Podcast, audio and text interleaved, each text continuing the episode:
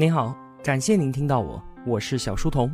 今天很高兴啊，又可以为同学们带来一波送书福利了。首先感谢机械工业出版社孙培杰老师和张慧慧老师为本次活动提供的三十本送书。借此机会呢，我也感谢长期陪伴着我的每一位同学。那具体要怎么参与到这一次的送书福利活动呢？还是一样的，我会在节目的最后与您交代。今天要分享的这本书叫做《胜任未来》，副标题是“赢得人生的六种能力”。我在这里啊，可以很负责任的告诉您，这本书是我读过的为数不多的关于年轻人个人成长最优秀的中文著作之一。现在啊，它的豆瓣评分是九点一分。虽然说这本书它的定位是给正在上学的以及刚刚步入职场的读者。但是我从这本书当中依然有非常多的收获，我把它推荐给每一位积极面对未来、希望持续拥有成长力量的同学。这本书啊，它区区只有十万字，行文凝练，不讲废话，言简意深，能量密集。拿出一个午后时光去认真的读一读这本书，值得的。《胜任未来》这本书的作者叫做郭贝，美女学霸，今年才三十七岁。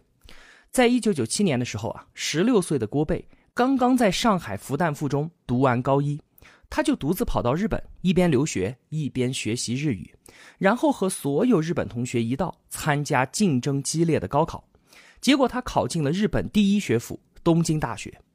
在毕业之后啊，郭贝服务过很多的跨国企业，像是投资银行美林证券、花旗银行，以及世界顶尖的咨询公司麦肯锡。还有中国顶尖的创投公司启明创投，在这期间呢，他还去到美国哈佛商学院读了工商管理硕士。再后来，郭贝他主动的放弃掉了这些大企业的高薪工作，回到中国投身教育。四年的时间，他跑了三十多个城市，开了一百五十多场演讲。在这一路上啊，他被家长问及最多的一个问题，就是这十二年的海外生活给他最大的收获到底是什么呢？我想，经过我刚才简短的介绍，同学们对于郭贝最深刻的印象，应该就是那些学校的名字和那些大企业的名字。那他最大的收获，不应该就是这些吗？但是如果真是这样的话，他又为什么要放弃掉这些收获，做出如此重大的职业转型，回到国内从头开始搞教育呢？郭贝说啊，简历上那些亮点都只是表象罢了，在他自己血液当中蕴含的那些力量。才是本真。在这十二年的海外经历当中，有理想和现实的碰撞，有上坡和下坡的磨砺，有人文和旅行的体验。这一不断凝聚的力量，让他拥有对人生选择的自由，拥有挑战未知的自信，以及在经历泪水之后依然不失对于美好的憧憬。这些话可不是作者的谦虚，或者是漂亮的场面话。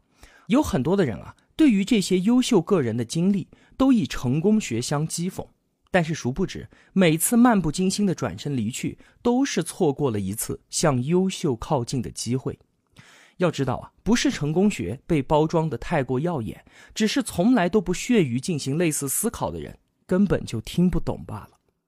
那郭贝他所说的本真力量是什么呢？以及如何获得它？这个就是胜任未来想要告诉我们的事情。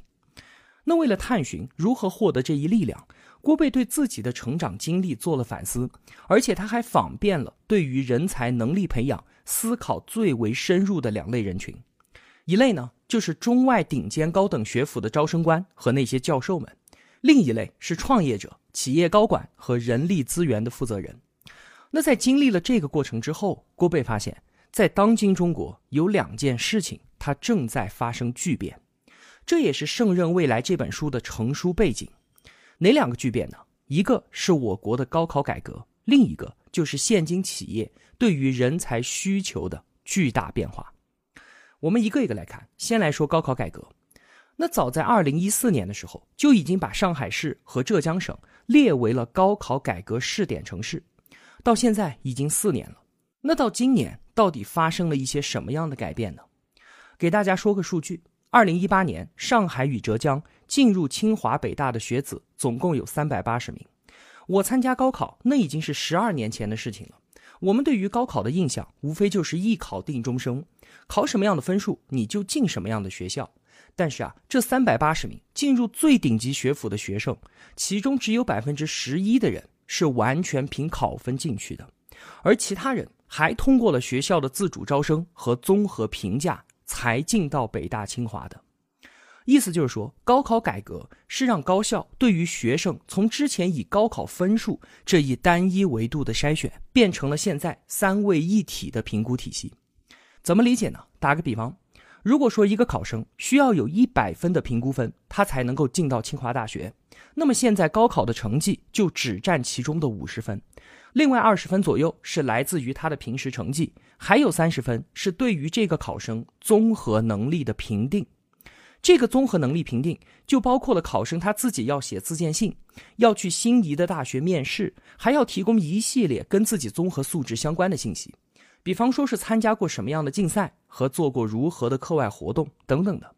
这个综合能力评定将成为中国顶级学府吸纳学生的一个重要指标。那就在明年，将会有十五个省和自治区启动新高考的考评制度，这必然将是一个不可逆的大趋势。在未来，全国高校都会采用这样的招生模式。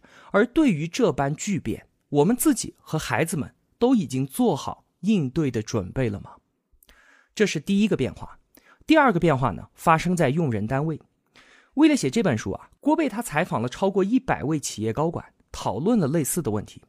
在一次演讲当中，他就列举了两个最具代表性的企业，一个呢是欧莱雅，一个是小米。这些公司啊，同学们都知道。郭贝采访了欧莱雅的全球品牌总经理，他问说：“你们欧莱雅每年大概要招聘三十个市场营销的管理培训生，那您对于应聘者在学校里面所学的专业是不是有所偏好的呢？”言下之意就是说啊，你招人来搞市场营销，那你总应该找在学校里面就学市场营销的人吧，也就是所谓的专业要对口嘛。结果这位高管的回答让郭贝很诧异，这位高管说，在几年之前。我们招聘的管理培训生有百分之五十都是对口专业的，没有问题。但是今年我们招聘的专业对口的学市场营销的不超过百分之十，也就是说，我现在根本就不在乎应聘者的专业背景它到底是什么。像是今年我所招聘的，其中就有一个学考古的，还有一个学物理的，这些都和市场营销毫无关系。现在啊，时代的变化非常快。特别是在新媒体的冲击之下，我们需要的人要有极其敏锐的市场触觉，思维不能被困在原有的框架当中，要有非常强的创新破局能力。而这样的能力，即使学市场营销的学生也不一定具备。如果不具备，那他就不是我们要的人。同样的问题，郭贝还问了小米的人事副总裁。得到的回答根本就不是愿意招收什么专业人才的问题，而是小米最需要的人在这个市场上根本就找不着。他们最缺的是小米生态链当中能够扶持新产品的产品经理。这样的人起码需要三种专业背景：第一个是工科的，他不需要是程序员，不需要懂技术，但他要能够看得懂科技产品；其次呢，要有会计方面的知识，不需要是会计师，但必须要看得懂财务报表。他需要能够判断出这个产品未来在小米生态当中的经营状况。最后，小米作为一家靠市场营销起家的公司，所以他的项目经理必须要懂得市场营销。所以啊，这样的融合型人才通过校园招聘根本就不可能找得到。小米只能够找到那些具备快速学习新知识能力的人，然后自己把他培养成想要的项目经理。你看。作者从上述两个例子当中想要告诉我们什么呢？很快的，单凭高考分数已经无法再进入到我国最好的大学了；单凭某个专业技能本身也没有办法进入到国内最好的企业了。那些好的大学以及好的企业，他们吸纳人的标准从高考分数和专业背景变成了思维模式和综合能力。这就是我们的孩子面对升学，或者我们自己在社会中正在经历的惊天变化。可是这样的变化，绝大多数人都毫无察觉。那么说到这里啊，我们需要具备什么样的能力才能够胜任未来呢？也就是郭贝他用十二年的海外经历和访遍名师高管之后总结出来的本真力量，它是什么呢？作者把这个力量划分成了六大核心能力，构成了四个递进层级。我念一下给你听啊，在第一层级呢叫做核心力量，第二层级是人生设计的能力，第三层级是思维能力，最后一个层级包含了三个能力，这是在前三层的基础上所表现出来的，分别是跨文化的适应能力、自我管理和团队协作能力，以及最后一个就业竞争力。那么在这一期节目当中呢，我并不打算把这六种能力都蜻蜓点水的为您过一遍。我觉得这样做没有太大的意义，所以啊，我选取其中一个为大家稍微展开说一下。我想说的是，处在第二层级的人生设计能力。从这个能力当中，我们就可以解答之前提到的为什么郭贝他愿意放弃掉高薪跨国企业的工作，做出如此颠覆的职业转型，回到我们国内来搞教育，这是为什么？人生设计能力对于我们来说啊，这是一个非常新的词。在国内很少有人会提到它，在它的前面还有几个形容词的前缀，是永不停息的、跨越时代的以及历久弥新的人生设计能力。什么意思呢？就是我们每个人啊都想拥有一个美好的人生，这自然不用说。但是要怎么做到呢？我曾经以为只要够坚持、够拼搏，再加上一点幸运，就可以分开潮汐，看到一条金光大道。但其实除了坚持之外，我们还需要智慧的选择、放弃、妥协和改变，而这些绝大多数人是不知道的。美好的人生是我们自己精巧的设计出来的。我们的人生啊，其实并没有一个完美的答案等待着我们去揭示它。我们也并不是在朝着某个固定的目标在前进。人生其实就是一个不断的重新选择、不停的去试错的一个设计的过程。在当年，资助郭贝奖学金的是日本竹中财团的董事长，他曾经特别语重心长地对郭贝说：“其实啊，我们每个人绝大多数的时间都是用在寻找自己的目标。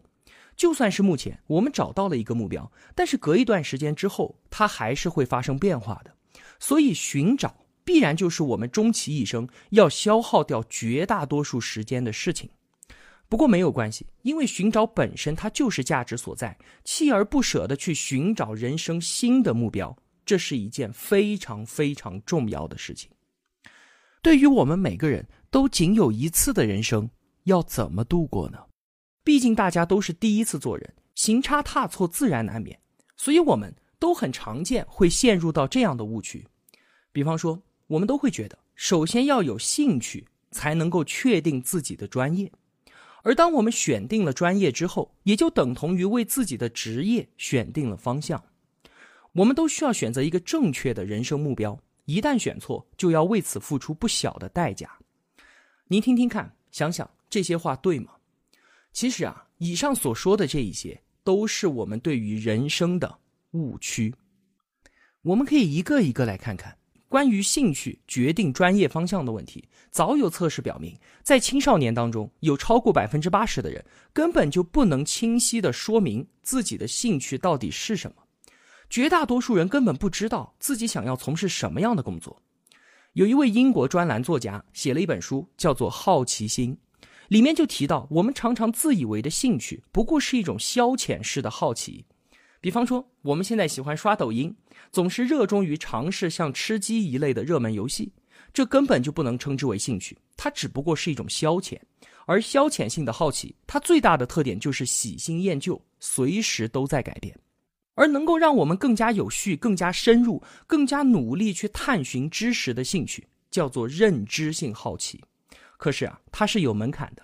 你必须从一整块的知识当中打破一个缺口，抓住一个知识线头，然后顺着这个线头找到门后面那个巨大的世界。比方说，我们最近正在解读黑棋，那是从赫拉利丢在《简史三部曲》当中的一个线头开始的，引出了恐怖主义崛起的原因，后面是宗教分歧，是地域纷争，是西方大国的政治博弈，是整个中东地区的政治、文化和经济的历史。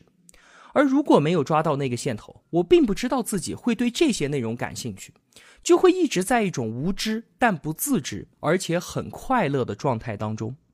所以说啊，我们自以为自己没兴趣，可能只是因为我们根本就没有去想过，没有去尝试过，根本就不知道它的存在而已。那对于专业决定职业方向的问题，在美国啊，仅仅只有百分之二十七的同学会有这样认为：说我以后的工作要与我的职业相关。即便是像作者那么优秀的人，也被这个误区困扰过。他上大学的时候啊，就一直在苦苦的思考，我自己要从事什么样的工作才能够和我自己的专业挂钩。那因为不知道要做什么，所以他其实一度都很沮丧。郭贝以理科生的身份考进了东京大学，当时啊，他被一部美剧深深的吸引了。那部美剧叫做《急诊室的故事》，他觉得自己就应该像里面的医生一样去学医，去治病救人。但是后来的种种医学实验带给他的并不是一种享受，而是一种痛苦。他就开始纠结说：是不是我对于自己的选择还不够坚定呢？还是说我本身就不适合这个方向呢？他说啊，当我们完全没有办法投入一项工作的时候，我们就必须停下来，扪心自问：我是不是应该要做出什么改变呢？而我很高兴自己那个时候没有偏执于第一个选择，没有强迫自己去适应明明不喜欢的东西。其实啊。不管我们走了一百米就回头了，还是已经走出一万米才回头，都不算晚。很多时候，我们自以为的坚持，那不过是一种偏执罢了。郭贝在留学日本的时候啊，是一个穷学生，所以他对于第一份工作的期待，就和我们所有人都一样，就是朝钱看，哪里工资高我就去哪里。于是毕业之后，他就去到了投行，第一年收入五十万人民币，薪酬是相当的丰厚。而后来，他在投行埋头工作了四年之后，开始变得非常迷茫。看似自己是在前进的，但是他自己知道，这不过是一种迷失了方向的随波漂流罢了。很幸运，他工作当中的导师给了他一个非常非常有用的建议，让他拿出了一张白纸，在这张纸的左半边写上自己相信什么、想做什么，在另外一边写上自己不想做的事情。而这些所有想做和不想做的，都抛开现有的一切限制，而且写得越多越好。郭贝就用了一个晚上的时间，写下了满满一张纸。当他看着这些内容的时候，突然就觉得豁然开朗。他写下了：“我相信我在这个社会中，不只是为了我自己，我希望能够创造美好，我希望做的事情对他人的人生有积极的价值，等等的。”而他所写下的这些东西，其实就是他的人生观，也就是指引着他应该去做什么的指南针。之后，郭贝开始准备申请哈佛的 MBA，同时他毫不犹豫地决定离开投行，重新设计符合自己人生价值观的职业。后来，他用了四年的时间，不断的探索和试错，才走到了从事国际教育事业的今天。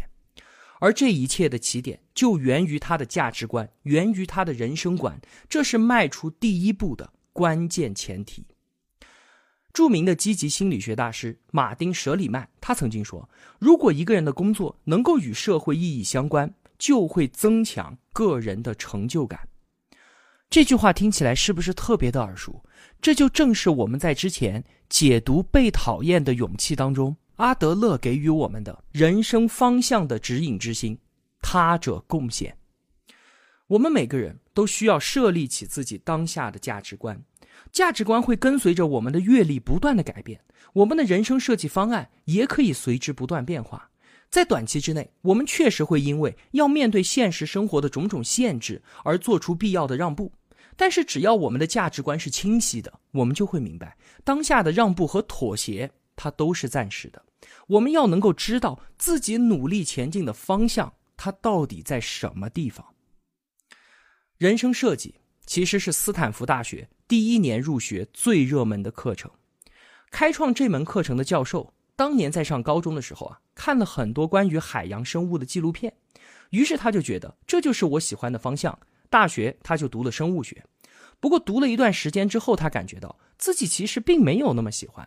不过呢，他还是一度认为是自己不够坚韧，就硬着头皮学了两年。直到有一天，他忽然放下了对于自己的偏执，我根本就不适合生物这条路。他转了专业，学机械工程。毕业之后，进入苹果公司，参与设计了第一代鼠标，成为了苹果第一代最著名的设计师之一。于是，这位教授他就借助自己的大学经历，开设了这门课程。就是想要告诉所有的大学生，没有关系，你完全可以放下。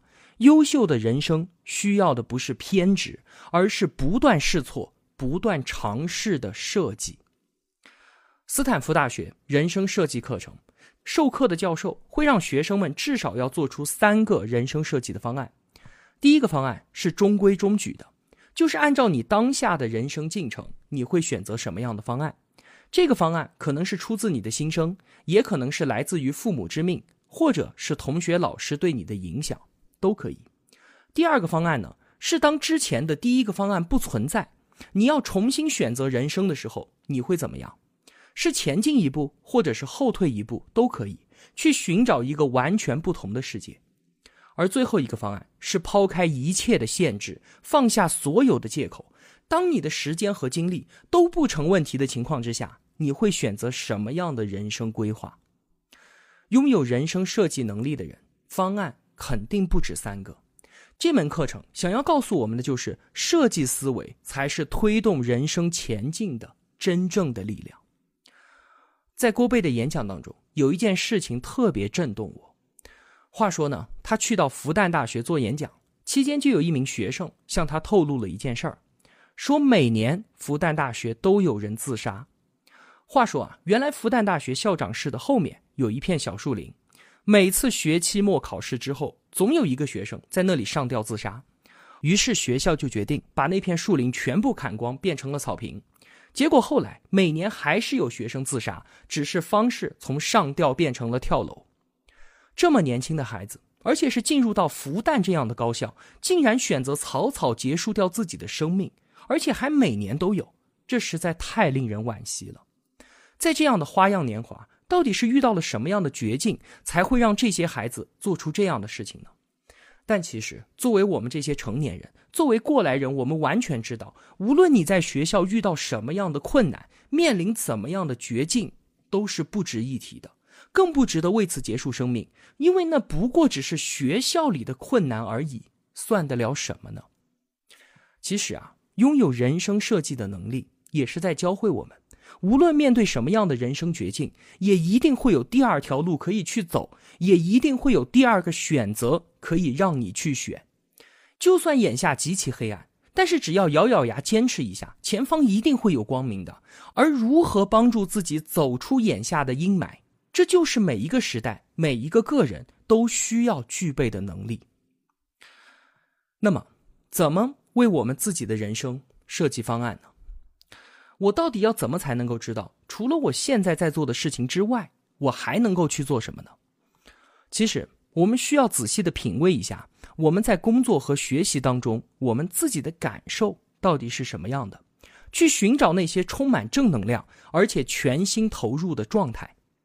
一个适合自己的人生设计方案，就是能够让自己尽可能多的处在这种充满正能量和全情投入的状态之中。而这种状态，我之前也和同学们聊过，它就叫做心流。心流状态越多，那我们现在所做的事情就越适合我们。很多时候，我们会以为工作那不就是为了挣钱吗？所以工作本身它就是枯燥乏味的，这真是大错特错了。如果我们对自己的工作是这样的感觉，那么就表明我们需要重新设计自己的人生了。在当今这个丰富多元的社会。即使因为某些人生特定阶段当中的限制，需要我们做出短期的妥协，但是在有限的选择当中，我们也应该尽可能的去选择能够创造更多心流的那个方案。而且我们需要明白，随着自己的成长，会激发我们心流的事物也是会改变的。如果没有人生设计的能力，那幸福感一定会随着年龄的增长而不断的减弱。小的时候，我们可以在很多的娱乐当中就获得心流。比方说，坐在那儿玩电脑、玩游戏就可以非常的满足。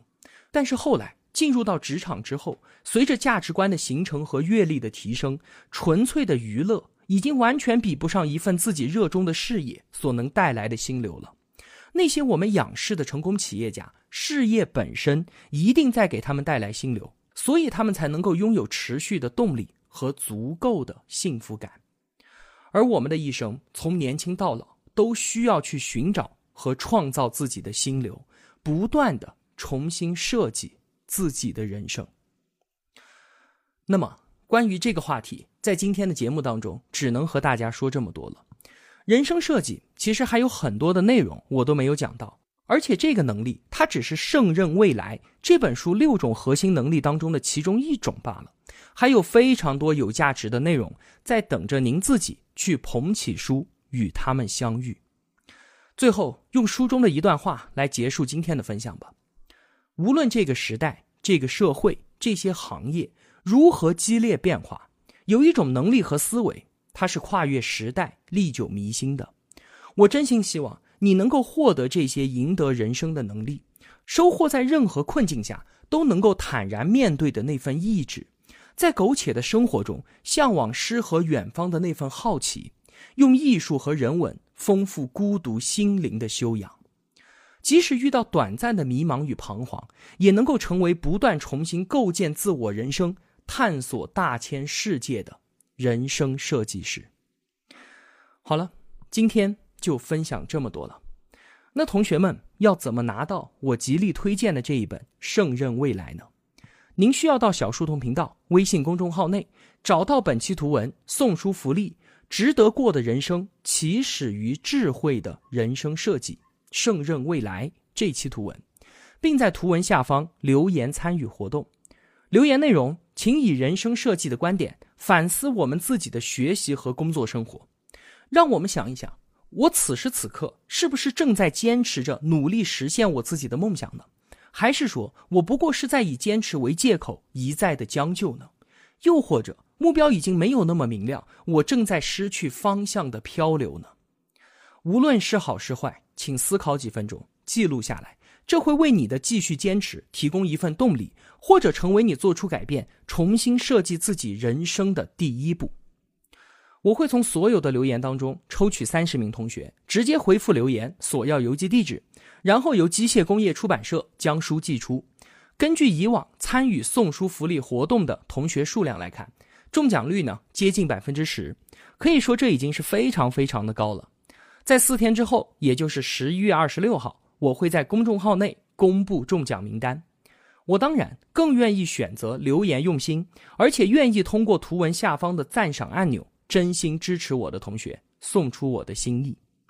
另外啊，在公众号每篇图文的最后都有对应我当天解读图书的购买链接，同学们可以直接点击购买。这并不是我的书店哈，是公众号对我开放的京东图书的链接。通过这个链接，每购买一次书，我大概可以获得两到三块钱的佣金。虽然钱并不多，但毕竟是京东图书的官方链接，所以呢，质量和价格都不用操心。这样一来啊，一方面可以给同学们提供一个方便，另一方面，您给自己买的书也可以成为对我的赞赏，这确实是一件不错的事儿。最后，再次感谢您的聆听与守候。